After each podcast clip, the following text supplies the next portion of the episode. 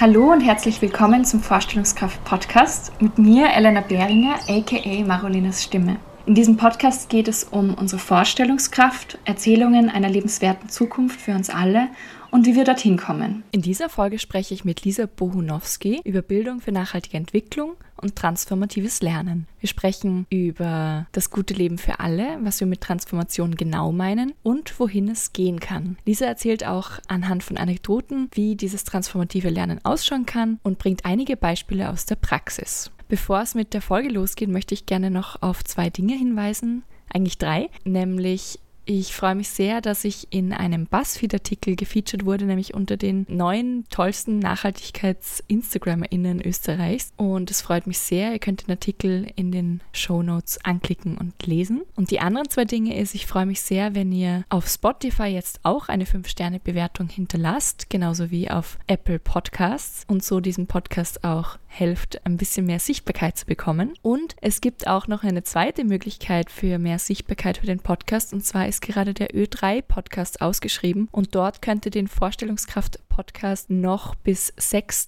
Februar nominieren. Und ich freue mich natürlich sehr, wenn ihr das tut und damit der Podcast auch noch mehr Reichweite bekommt. Vielen Dank dafür und jetzt geht's los mit dem Gespräch mit Lisa Bohnowski. Ja, hallo Lisa, ich freue mich sehr, dass du dir Zeit genommen hast und heute da bist im Podcast. Für alle, die dich nicht kennen, magst du dich mal vorstellen? Ja, hallo, hallo auch Elena, freut mich, danke für die Einladung. Ja, ich bin Lisa Buchonowski, ich arbeite an der BOKU, Universität für Bodenkultur, am Zentrum für globalen Wandel und Nachhaltigkeit und bin an der BOKU für die BOKU Nachhaltigkeitsstrategie zuständig, aber auch für die Koordination der Allianz Nachhaltiger Universitäten. Kann ich gerne später noch ein bisschen mehr davon erzählen. Ja, sehr gerne. Voll. Genau, das ist auch so ein bisschen der Grund, warum ich dich eingeladen habe, weil, weil du eben sozusagen diesen Nachhaltigkeitsfokus auch auf Universitäten hast und halt auch diesen Bildung für nachhaltige Entwicklungsfokus, der da ja so ein bisschen implizit drinnen steckt. Mhm. Vielleicht magst du gleich ein bisschen mehr über, über deine Arbeit erzählen. Also wie, wie läuft das ab? Was sind so die Tätigkeiten, die du,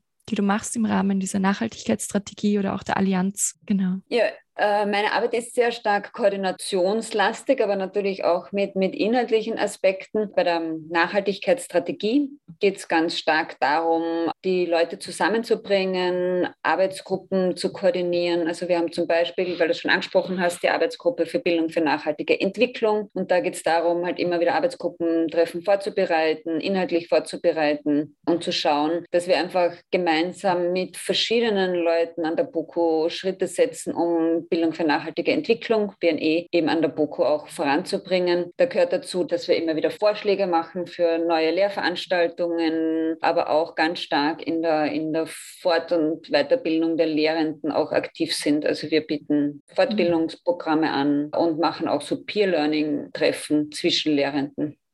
Mhm.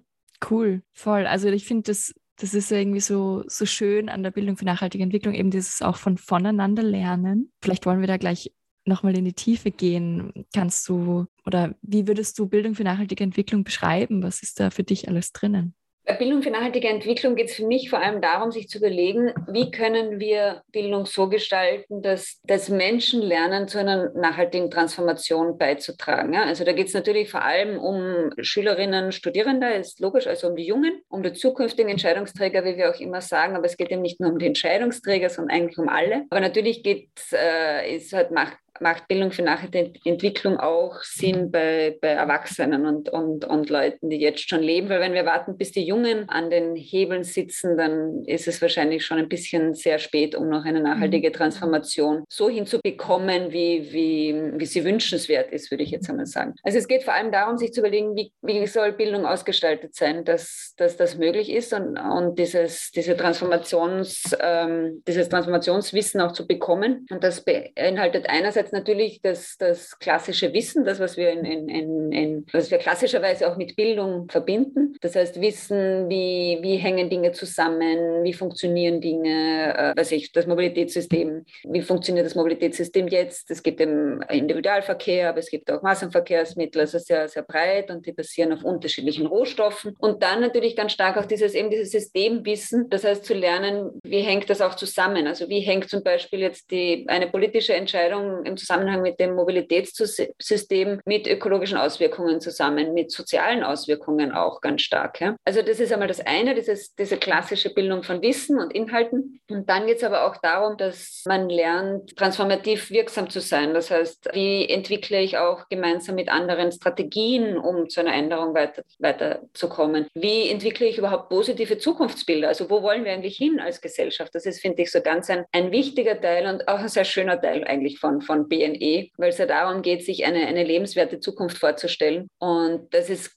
klassischerweise nicht etwas, was man jetzt mit Bildung verstehen würde, aber bei BNE ist das eben ganz, ganz wichtig, genau. Und was eben auch in, in Universitäten wahrscheinlich ein bisschen zu kurz kommt, ist diese, dieses Werte, basierte Lernen auch. Also zu lernen, auch zu reflektieren, mit welchen Werten agieren wir eigentlich, welche Werte teilen wir als Gesellschaft, wie geht man mit Menschen um, die andere Werte in den Vordergrund stellen. Also das sind so wichtige Themen, die in, in der BNE stattfinden. Und wenn man sich das ein bisschen durch den Kopf gehen lässt, dann sieht man, glaube ich, ganz schnell, dass das BNE, da geht es nicht nur um die Inhalte, sondern es auch die, um die Art und Weise, wie wir lernen. Das heißt, um die Methoden, darum, dass wir nicht nur als Lernende da sitzen und es steht draußen der allwissende Lehrende, sondern es geht um gemeinsames Lernen, es geht um darum, Methoden des Austausches auch zu lernen und eben die, diese strategischen Kompetenzen zu entwickeln, die interpersonellen Kompetenzen heißt es auch oft, also die, die Art und Weise, wie wir miteinander tun und wie wir mhm. das schaffen gemeinsam. Mhm. Ja, es beeindruckt mich immer wieder. Ich habe jetzt schon öfter eine Beschreibung von Bildung für nachhaltige Entwicklung gehört und ich bin immer wieder so, boah,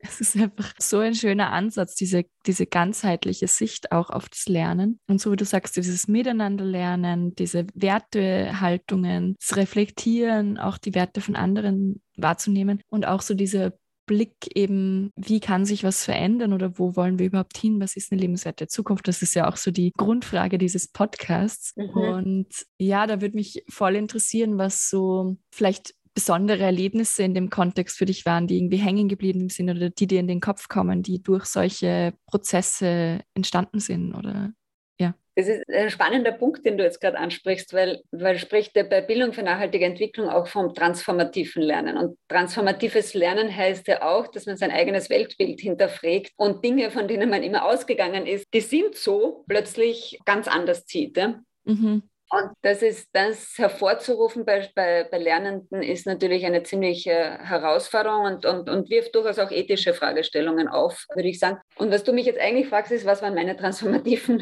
äh, Lern, Lernerfahrungen? Mhm. Und das ist gar nicht so leicht zu beantworten. Also wenn ich, ich habe mir das schon oft überlegt, was waren sie eigentlich? Und das waren natürlich ganz oft, also das waren keine Lernerlebnisse oder wahrscheinlich sehr wenige, die ich so in diesem äh, im Kontext des formalen Lernens, also in der Schule und an der Universität hatte. Und das waren oft einfach so ganz kleine Aussagen, die ein Lehrender oder jemand oder jemand anderer einfach getätigt hat, wo man dann plötzlich ins, ins Nachdenken kommt ja, und sich überlegt, stimmt das jetzt eigentlich, was ich bis jetzt immer geglaubt habe? Und könnte man das Ganze eigentlich auch ganz anders sehen. Und im mhm. Zusammenhang mit Nachhaltigkeit bin ich mir wirklich nicht so sicher, was die transformativen Lernerlebnisse waren. Es war natürlich ganz oft bei, bei Reisen, dass ich einfach auch so das soziale Gefüge der Welt, wie man sich es halt vorstellt, plötzlich ganz anders sieht. Ich war während meines Studiums einmal für zwei Monate in den USA und habe dort gearbeitet in einem, das hat National Lake Shore geheißen, also das war am Lake Superior und war dort als Volunteer tätig und das war total spannend, weil ich wirklich, weil eigentlich war ich, war ich angestellt, kleine äh, Anekdote, haben sie mich geholt, um ein Paar von Wanderfalken zu beobachten. Und dieses Paar von Wanderfalken ist aber nicht aufgetaucht in dem Sommer. Das heißt,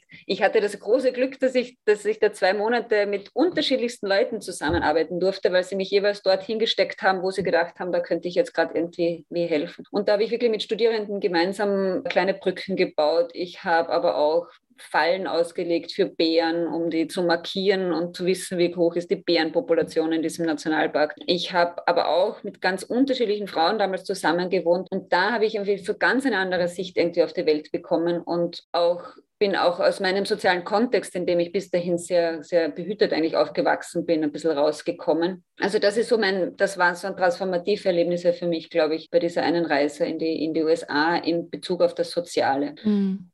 Und in Bezug auf das, auf, auf, auf jetzt so ökologischer Nachhaltigkeitsaspekt ist es schwierig für mich zu sagen, weil ich, also ich glaube, da war einfach für mich viel Lernen auch schon als, als relativ kleines Kind, so als Jugendzeitschriften, wo man dann immer wieder von irgendwelchen ökologischen Krisen, die damals noch viel kleiner waren als jetzt, gelesen hat. Und die ist irgendwie so das Bewusstsein für mich auch geweckt haben dafür, dass wir eins sind mit dem Planeten, was ich jetzt von zu Hause nicht unbedingt mitbekommen habe, muss ich dazu sagen. Aber das waren so, so, so Erlebnisse und so Texte, die ich gelesen habe und dann natürlich auch Leute, die ich getroffen habe und die ganz anders auf die Umwelt geblickt haben, als ich es habe.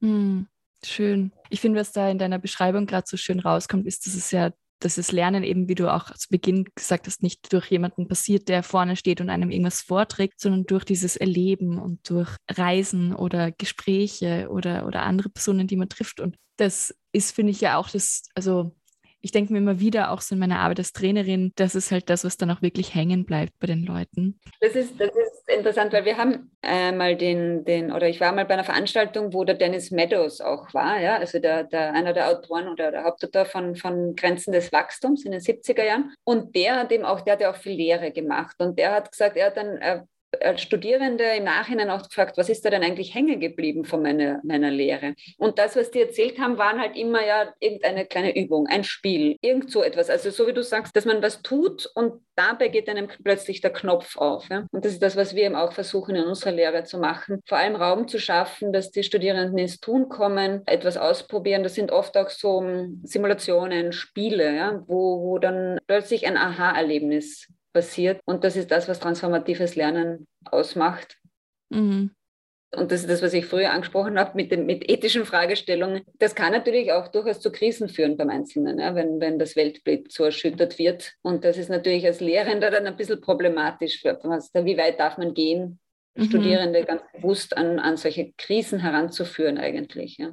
Mhm, das stimmt, das ist gar nicht so ohne. Ich habe gerade an eine Lehrveranstaltung gedacht, wo ich selber bei so einer Simulation dabei war, wo wir ein Regionalentwicklungsthema diskutiert haben, zwei Tage lang. Wir hatten unterschiedliche Positionen, also von Wirtschaftskammer bis zu AktivistInnen. Und es ging um ein Einkaufszentrum, das gebaut werden sollte. Und wir haben uns letztendlich dafür entschieden, dass dieses Einkaufszentrum geprüft wird, ob das gebaut werden kann mit einer Umweltverträglichkeitsprüfung. Und eigentlich wäre die sinnvollere Entscheidung gewesen zu sagen, nein, wir bauen das nicht, weil wir haben schon so viel Einkaufszentrum und es ist schon so viel Flächenversiegelung. Und es waren dort alles Studierende drinnen, die überzeugte, ja, ökologisches Gewissen haben oder ganz, ganz überzeugte UmweltaktivistInnen eigentlich waren oder halt denen das voll wichtig war. Und trotzdem ist das rausgekommen in dieser Simulation. Und das war für mich schon auch sehr einschneidend damals, weil ich mir auch gedacht habe, okay, wenn das in der Praxis wirklich so abläuft, wie viel Handlungsspielraum hat man denn dann? Oder meist dann diese Gruppendynamik, die entsteht, ist so stark, selbst wenn die Leute überzeugt davon sind, dass das nicht sinnvoll ist. Und das war, so wie du sagst, auch aufwühlend dann. Und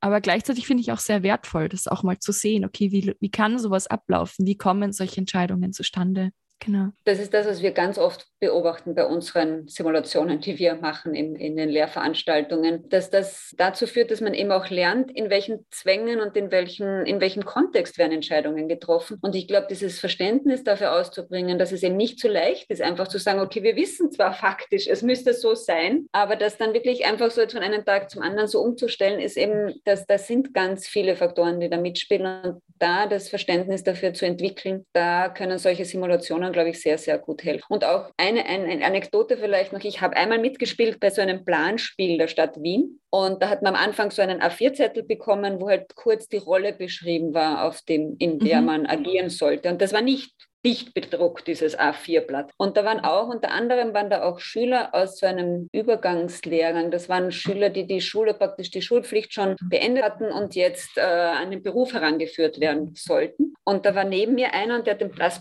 bekommen und hat fassungslos draufgeschaut und hat dann in die Gruppe geschaut und gesagt, und das alles soll ich jetzt lesen. Und das war für mich so ein, ein, ein, ein, ein totales Aha-Erlebnis, einfach zu sehen, wo Hürden sind für manche Leute. Und das ist nicht, und, und, und was es noch braucht an Bildung und, und, und auch an, an Selbstbewusstseinsstärkung für junge Leute, um überhaupt an Probleme heranzukommen. Also man, man lernt ganz viel, finde ich, in solchen sozialen Kontexten, wenn man ein bisschen in eine andere Rolle auch oft geworfen wird.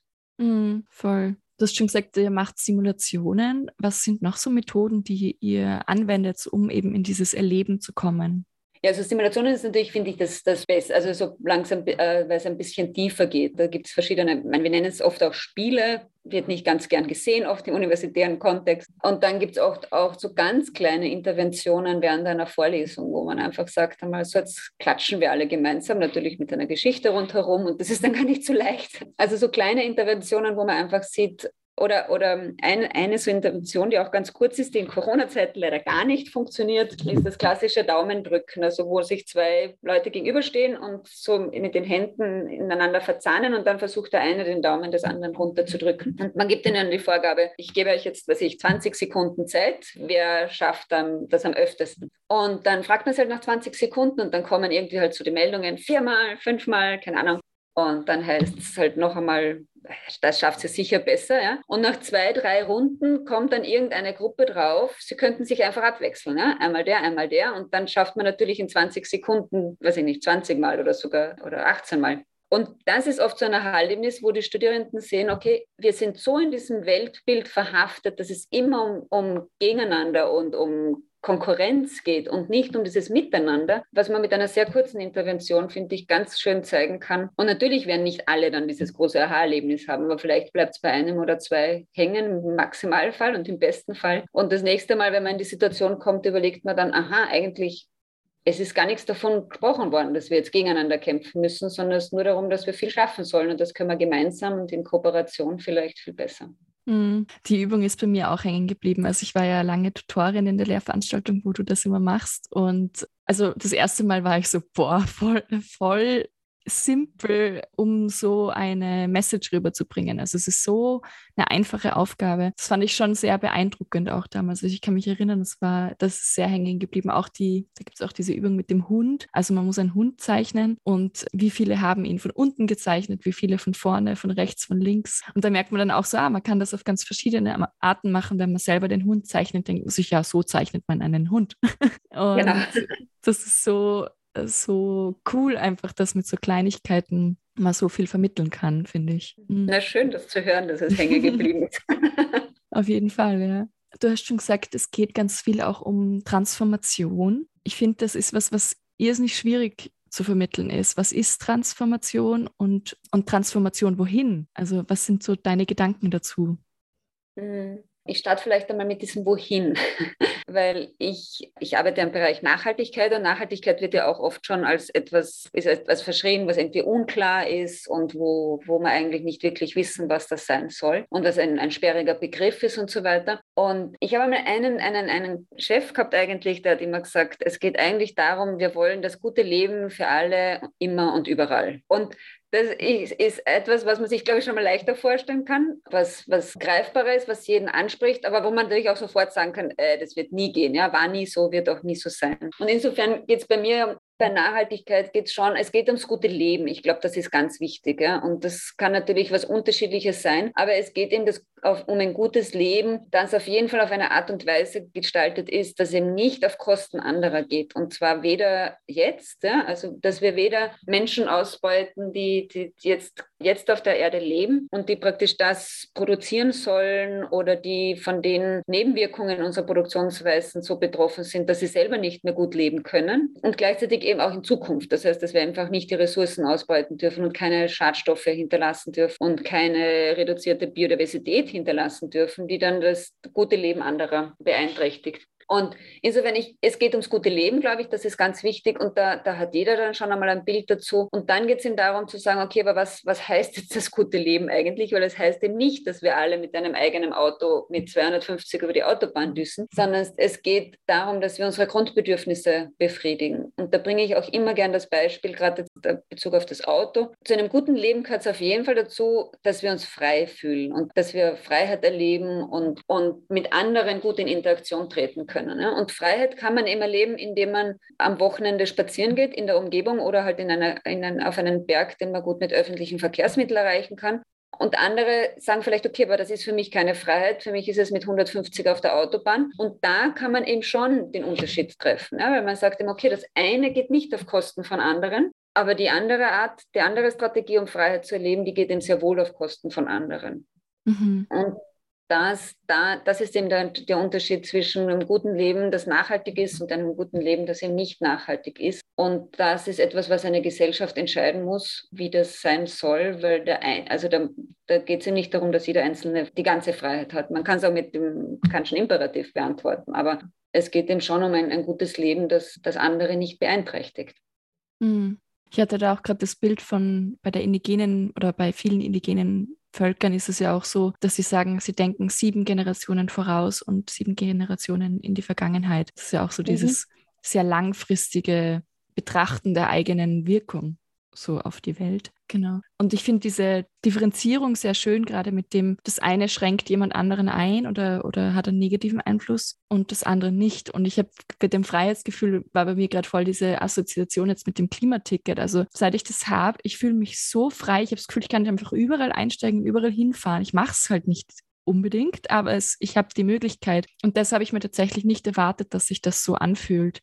Ja, das Klimaticket finde ich ist ein ganz tolles Beispiel, ja, weil ich habe es nicht und ich ärgere mich ganz oft darüber. Es ist einfach, ich fahre zu wenig, damit es wirklich auszahlen würde. Und ich habe mir schon oft überlegt, ich kaufe mir, es ist egal, ob es sich lohnt oder nicht. Ja, ähnlich wie die, die Jahreskarte in Wien, weil die einfach da liegt der Wert für mich darin, dass ich nie denken muss, kann ich jetzt da einsteigen oder muss ich zwicken oder äh, also ein Ticket kaufen oder nicht, sondern ich kann einfach einsteigen und fahren. Und ich habe gerade, jetzt seitdem es das Klimaticket gibt, schon ein paar Mal, wenn ich mit dem Zug unterwegs war, so am, am Bahnsteig dann irgendwie mitbekommen, sag, ja, ich fahre jetzt hin, weil ich habe ja das Klimaticket, ich kann das machen. Jetzt kann man natürlich sagen, okay, das ist furchtbar, wenn jetzt alle Leute nur mehr herumreisen, obwohl es nicht notwendig ist. Aber ich glaube, dass das ja erstens einmal immer noch besser ist, als wenn sie mit dem Auto herumfahren. Ja, also das ist dass es dann ja schon darum geht, soziale Kontakte auch aufrechtzuerhalten und das ist natürlich auch mit der Zeit wahrscheinlich ein, ein sich normalisieren wird einfach von dem, wie viele Leute reisen. Mhm. Also ja. Klimaticket finde ich wirklich eine der ganz, ganz großen Errungenschaften in der österreichischen Nachhaltigkeitslandschaft, sagen wir es mal so. Mhm. Ja, finde ich auch. Also das macht schon einen großen Unterschied, finde ich, so in, in der Mobilität. Und ich glaube, also ich, bei mir ist es eben auch so, ich fahre jetzt nicht viel mehr rum als sonst, aber es, es macht so diesen Raum auf, so, ah, ich kann eigentlich zu meinem Onkel schnell der S-Bahn fahren, wo ich sonst mit dem Auto abgeholt worden bin, weil ich habe das Ticket, ich brauche nicht drüber nachdenken, ich steige da jetzt einfach ein und das ist schon, schon toll. Mhm. Ja. Eine kurze Unterbrechung von diesem Gespräch, um mich einerseits für eure bisherige Unterstützung in Form von Likes, Abos, Rezensionen und Bewertungen zu bedanken. Das bedeutet mir wirklich sehr viel und ich höre und sehe euch. Und ihr könnt diesen Podcast aber auch noch langfristig unterstützen und den Fortbestand sozusagen sichern, indem ihr auch einen finanziellen Beitrag da lasst. Und das könnt ihr auf www.buymeacoffee.com slash Marolenas Stimme tun und dort eben einen beliebigen Beitrag für den Podcast dalassen. Der Link dazu ist auch in den Show Notes. Dankeschön jetzt schon für eure Unterstützung und jetzt geht's weiter mit dem Gespräch. Ja, ich glaube, ich wollte noch mal auf die Frage zurückkommen von vorher, nämlich wie vermittelt man sozusagen dieses Transformationsgefühl? Also vielleicht kannst du da noch ein, zwei Beispiele nennen oder so, wie, wie ihr das macht. Genau, äh, ich glaube, was, was ganz wichtig ist, ist positive Zukunftsbilder zu zeichnen. Ja, also dieses, diese Möglichkeiten, die einen eine, eine sozial-ökologische Transformation ermöglicht, weil oft, wenn ihr dann diese, diese klassischen Verzichtsbilder auch gezeigt. Ja? Also man darf eben nicht mehr das und das. Ja? Aber es gibt ihm viel mehr zu gewinnen aus meiner Sicht. Und diese Gewinne in den Vordergrund zu stellen und vielleicht auch aufzuzeigen, auf was wir jetzt eigentlich aktuell schon verzichten, äh, für ein Leben, das nicht einmal nachhaltig ist. Ja? Also wir verzichten darauf, dass wir, dass wir viel Freizeit haben, in der wir einfach auch uns erholen können. Ja? Wir verzichten auf eine städtische Umgebung, in der man auch Kinder gefahrlos nach draußen schicken kann, in der Kinder Kinder einen Raum haben und sie nicht in einen Park oder überhaupt einen, so einen Spielkäfig einsperren müssen. Ja? Das ist natürlich alles schön und gut und schön, dass es das gibt und dass es auch viele Parks gibt, aber, aber dieses, dieses Leben in der Stadt ist ja total eingeschränkt auf ganz wenige Plätze oder auf Innenräume und auf Konsumzonen eigentlich. Und diese Sachen in den Vordergrund zu stellen, also das, glaube ich, ist, ist ganz, ganz wichtig. Und das Zweite, was ganz wichtig ist, ist, glaube ich, positive Beispiele auch zu zeigen. Also zu zeigen, wo im Kleinen diese Transformation auch schon begonnen hat. Ja, das können kleine Geschäftsinitiativen sein, das können neue Formen des Zusammenlebens sein, das können neue Formen des Arbeitens auch schon sein. Also diese, diese schönen, positiven Beispiele, um zu zeigen, so kann es auch gehen und es, man kann das Ganze eben auch ganz anders machen. Und das passt auch ganz gut zu, zum Transition Management. Das ist so ein Ansatz, der aus den Niederlanden kommt, ja, die eben auch sagen, okay, es gibt sowas wie das Regime, also das ist, würde ich jetzt einmal mit Mainstream übersetzen, das ist die Art und Weise, wie wir halt jetzt gerade leben, die ist nicht sehr nachhaltig. Und dann gibt es aber ganz viele Nischen. Ja, und die können natürlich auch jetzt nicht Nachhaltigkeit sein, aber es gibt auch ganz viele Nachhaltigkeitsnischen. Und diese Positivbeispiele, das sind für mich diese Nischen. Und wenn es dann eben zu einer Veränderung im, im, im Background kommt, ja, also in, in, in den großen Gegebenheiten, die unser, unser Leben bestimmen, ja, also das kann jetzt der, der, der immer dringender werdende oder drängendere Klimawandel sein, das kann der Biodiversitätsverlust sein, der sich immer mehr aufdrängt. Dann kann es eben zu Situationen kommen, wo diese Nischen plötzlich ganz stark werden und zum Mainstream werden, ja, also zum, zum zum Regime. Und das ist eine Art und Weise, wie man sich Transformation vorstellen kann. Also es ist ein, ein Prozess, der, der vielleicht lange gärt und dann aber durch bestimmte Rahmenbedingungen auch sehr schnell, sehr schnell gehen kann. Und diese Nischen sind ihm ganz wichtig, dass es diese gibt. Und diese positiven Beispiele aufzuzeigen, ist, glaube ich, ganz wichtig auch in der Lehre. Mhm. Oder auch in, in sonstigen, im Kontext von, von öffentlicher Kommunikation.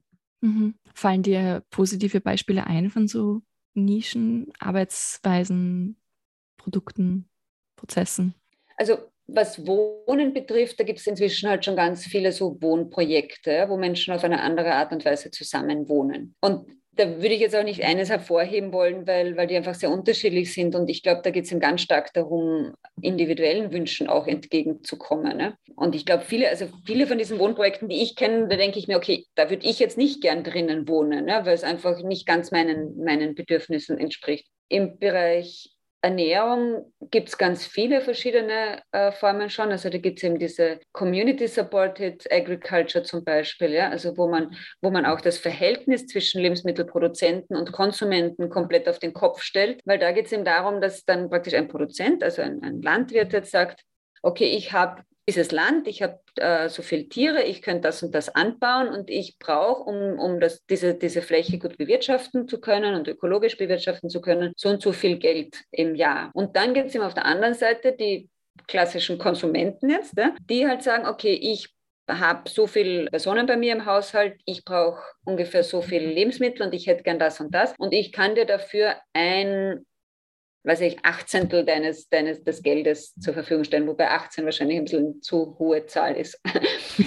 ich kann einen gewissen Anteil dafür von dem Geld, das du brauchst. Und wenn sich genug finden, um diese 100 Prozent aufzustellen, dann wird dem gemeinsam überlegt, okay, was wird angebaut, was wird produziert auf dem Hof und man kommt, bekommt dann jemals seinen Anteil. Und wenn das ein gutes Jahr ist, dann bekommt man mehr und wenn es ein schlechtes Jahr ist, dann bekommt man weniger. Also man kriegt auch wieder stärker mit diese Beziehungen zu Rahmenbedingungen, unter denen auch Landwirte, Landwirte arbeiten man trägt das Risiko mit und natürlich arbeitet man dann auch mit oft auf den, auf den Höfen, um eben gemeinsam auch das herzustellen. Also das ist so ein Beispiel, ja? aber da gibt es ganz viele verschiedene Formen, Formen schon. Es gibt auch Unternehmen, die ihre, ihre Gehaltsstufen und so weiter umgestellt haben, ja, oder die, die die Mitarbeiterinnen und Mitarbeiter zu, ihren, zu den Eigentümerinnen und Eigentümern auch gemacht haben. Also da gibt es ganz, ganz viele verschiedene Beispiele schon weltweit und in Österreich, die, die man da hernehmen kann. Hm. Cool. Danke dir für diese Beispiele. Ich finde es immer schön, sowas konkreter zu machen, um nochmal klarer zu machen, über was sprechen wir denn. Genau. Und du hast jetzt auch schon viel gesagt zu dieses, dieses Zukunftsbild, wo wollen wir hin? Wo würdest du gern hin wollen? Was ist für dich eine lebenswerte Zukunft? Das ist jetzt ein bisschen schwierig, weil ich kann natürlich sagen, was ist eine lebenswerte Zukunft für meine, weiß ich nicht, ob ich es einmal bekomme, Enkelkinder und Urenkelkinder, oder was ist eine lebenswerte Zukunft für mich? Und da ist der, der Zeitrahmen schon etwas kürzer, aber doch hoffentlich noch ein paar Jahrzehnte. Insofern ist es jetzt ein bisschen, also für mich persönlich ist eine lebenswerte Zukunft eine, bei der ich das Gefühl habe, wir kriegen die Klimakrise in den Griff. Das heißt, wir, wir backen wirklich an diese nicht nachhaltigen Entwicklungen, die wir zurzeit haben. Und es zeichnet sich ab in meiner Lebenszeit, dass diese Transformation wirklich gelingt. Ja? Und, und zwar auf eine Art und Weise, die kooperativ ist. Also, dass wir es schaffen als, als Weltgemeinschaft und auch als, was ich, wenn man jetzt kleiner denkt, in, innerhalb von Österreich, diese, diese wirklich grundlegende Transformation ohne wesentliche Konflikte über die Bühne gehen zu lassen oder anzu, anzugehen eigentlich. Da finde ich, wäre schon ganz viel geschafft. Ja? Also wenn ich einfach, wenn ich, wenn, wenn ich mir am Ende meines Lebens da denke, wow, dass wir sind am richtigen Weg, dann, dann glaube ich, ist das für mich schon eine sehr lebenswerte, lebenswerte Zukunft. Und dazu gehört natürlich, dass wir ökologische Probleme angehen, dass wir vor allem diese Zusammenhänge einfach auch viel stärker sehen. Ja? Weil das, das tut einem schon immer wieder weh, wenn man in dem Bereich arbeitet, wenn man dann politische Entscheidungen sieht und sich denkt, Wahnsinn, wird eigentlich überhaupt irgendwie an das gedacht, wo, welche Auswirkungen das hat, ja? global gesehen oder in dem eigenen Land. Also wenn es da zu einer neuen politischen Kultur kommt, äh, ist, glaube ich, schon sehr viel weitergebracht. Und mit politischer Kultur meine ich jetzt nicht nur die Politiker, ja, auf die wir das auslagern, sondern Politik wirklich im Sinne von einer Demokratie, wo jeder sich als Teil dieses, dieser politischen Kultur und des politischen Miteinander auch versteht. Ja, schön. Danke dir für, für das Teilen von deiner Vision da. Und ja, ich würde sagen, wir schließen, weil du musst ja auch weiter. Gibt es noch was, was du sagen möchtest was ich gar nicht gefragt habe oder was dir noch ein Anliegen ist zu teilen?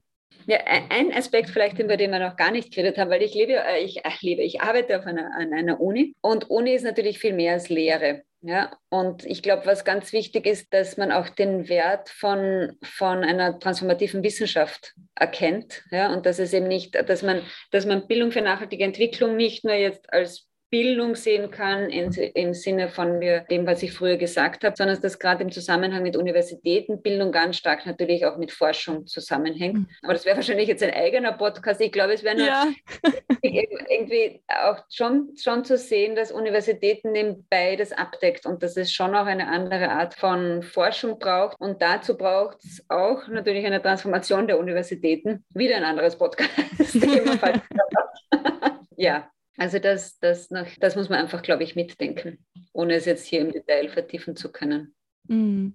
Ja, voll gerne können wir eine Fortsetzung machen, wenn du irgendwann nochmal Zeit hast. Ja, sehr spannende Aspekte nochmal. Genau, auf die habe ich tatsächlich jetzt gar nicht so gedacht, aber dass das natürlich auch voll der große Faktor ist. Wie, wie passiert Wissenschaft? Wie ist die Universität aufgebaut? Was sind die Rahmenbedingungen? Absolut. Ja. Danke dir, Lisa. Wenn Leute mit dir in Kontakt treten wollen, wie können sie das machen? Ähm, meine E-Mail-Adresse findet sich auf der Boko-Homepage, also am besten per E-Mail. Alles andere ist gerade in Zeiten von Corona ein bisschen schwer. Aber gerne oder natürlich, wenn es Studierende der BOKU sind, auch einfach in unsere Lehrveranstaltungen kommen und mitmachen, selber mal ausprobieren. Mm, ja, ich packe das wie immer in die Notizen, da könnt ihr euch dann durchklicken und, und euch mal anschauen, was so auch in Lehrveranstaltungen von der Lisa gibt kann ich alles sehr empfehlen. ich glaube, ich großteils auch gemacht. Und nicht nur von mir, Entschuldigung, sondern vom ganzen Zentrum für globalen Wandel und Nachhaltigkeit, ja. weil ich mache eigentlich gar nicht so viel Lehre, aber es gibt verschiedene von Kollegen und Kolleginnen. Mhm. Passt, packe ich alles, packe ich alles rein. Super. Gut, ja, danke dir und vielleicht bis, bis zu einem nächsten Mal. Danke für die Einladung. Dankeschön. Ich freue mich sehr, dass ihr bis hierher zugehört habt. Wie schon erwähnt, findet ihr alle Links zur Folge und weiterführende Infos in den Notizen bzw. den sogenannten Show Notes. Ich freue mich, wenn ihr den Podcast abonniert, auf iTunes eine Bewertung hinterlasst und meinem Instagram-Kanal vorstellungskraft-podcast folgt. Dort könnt ihr auch Kommentare zu den Folgen hinterlassen und eure Eindrücke und Gedanken teilen oder mir auch einfach eine Nachricht schicken, denn ich freue mich auch immer sehr, wenn ich etwas von euch höre. Ihr könnt den Podcast auch noch zusätzlich finanziell unterstützen und diesen so langfristig ermöglichen. Dafür könnt ihr auf die Plattform Buy Me a Coffee gehen unter dem Link www.buymeacoffee.com slash Marolinas Stimme und dort einen beliebigen Betrag für die Produktion des Podcasts beitragen. Den Link dazu und auch den Link zu meiner Website findet ihr ebenfalls in den Notizen. Vielen Dank fürs Zuhören und bis zum nächsten Mal.